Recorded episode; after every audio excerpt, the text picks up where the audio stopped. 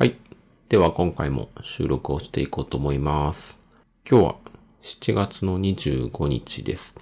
昨日、ポッドキャストの深掘り FM っていう番組が100回記念っていうことで公開収録をやっていまして、それを聞きに行ってきました。そういうオフラインのイベントに行くっていうのはなかなか僕ない機会だったので、すっごい面白かったです。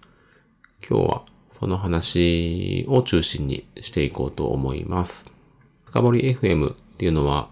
前にも話が出たと思うんですけど、まあ僕がポッドキャストのロゴを作らせていただいた番組の一つで、エンジニア界隈ではすごく有名で人気なポッドキャストです。岩橋さんっていう方がホストを務めていて、昨日の公開収録では、まあ、これまた、あの有名人というか、あの、著名な活躍されている T 和田さんっていう方がゲストで収録をされていました。で、あの、まあ、内容に関しては、あの、僕自身プログラミングに関して今、初学者というか、勉強しているところなので、結構難しいところももちろん多かったんですけど、まあ、それでもすごい勉強になるところがたくさんあって、あの、参加してよかったなってすごい思います。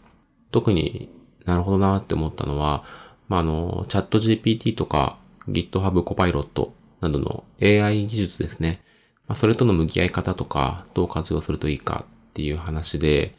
まあ、昨今、あの、そういった AI の技術っていうのは、もはや使わない方がアンチパターンというか、使わない方が、あの、デメリットが大きいっていうんですかね。っていう話がありまして、まあ、どういうことかっていうと、あの、特に、あの、初学者の使い方っていうことで、まあ自分にとってもすごいピンポイントな話で面白かったんですけど、あの、初学者が技術、何らかの言語だったり、フレームワークだったり、っていうのを学ぶ方法として、まあこれまでは公式のチュートリアルをするっていうのが一つの王道パターンではあったっていう話がありまして、まあそもそも、その、プログラミング関連の技術を学ぶときに、理解するっていうことと、まあ、何かコードを書いて動かすっていう二つのこう軸があって、理解してからコードを書いて手を動かすっていう話と、とにかく理解もしてなくても、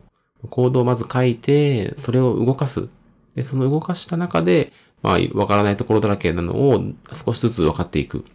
ていう二つのこう、大きな方向性があるんですけど、まあ、理解してから手を動かすっていうのは、もう、理解してからっていうのが、まあ、その定義によるんですけど、理解するなんていうのはいきなりやることは不可能で、まあ、やりながら徐々に徐々に理解していくしかないっていう話なので、まあ、まずは何らか小さくてもこう書いて動かすとか、わからなくてもコードを書いて何か動かす。そこから理解を深めていくっ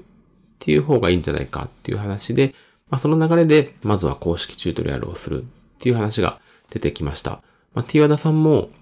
今でも何か新しいことを学ぶって時には、公式のチュートリアルを、まあ、やってみるっていう話がありました。で、まあ、その、まず、公式チュートリアルをやって、わからなくても、まずは手を動かすっていう手法が、これまですごく有効で、まあ、その有効性っていうのは、今でももちろんなくなってはないんですけど、今は、チャット GPT とか、コパイロットを使うっていうことで、公式チュートリアルとは別のアプローチで、まあ、自分が分かってないけど、何らか動くコードが用意できる。っていう環境が、そういった AI 関連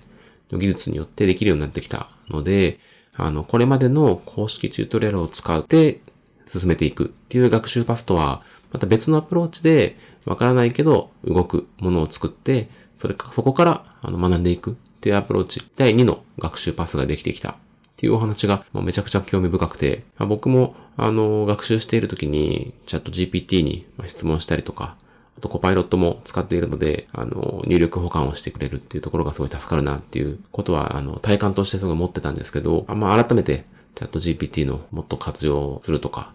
あとはコパイロットも、あの、最近コパイロットチャットでしたっけ？あの、もうコパイロット上で、VS コード上で、あの、もうチャットで AI に質問できるみたいな機能があるっていう話は聞いてたんですけど、まだそれについては活用してなかったので、まあそれも、あの、どんどん使っていきたいなっていうのを強く思いました。っていうのが、あの、話の内容としてすごく勉強になったなっていう部分ですね。あとはその内容とは別で言ってよかったなって思ったのは、まあ、これも前の話に出てたんですけど、別のポッドキャストでロゴを作らせてもらった、ゆるふわポッドキャストのホストの一人の MK さんにも会うことができて、あの、ご挨拶して、帰りも、あの、電車途中まで一緒だったので、ちょっといろんなお話をできて、それもすごい楽しかったですね。あとは、あの、ちょこちょこ聞かせていただいている、やる気ない FM っていうポッドキャストの菅井さんにも会うことができて、ご挨拶できてよかったなと思います。あと、今回少しだけ触れておきたいんですけど、今回の深掘 FM の公開収録をするにあたって、僕の方で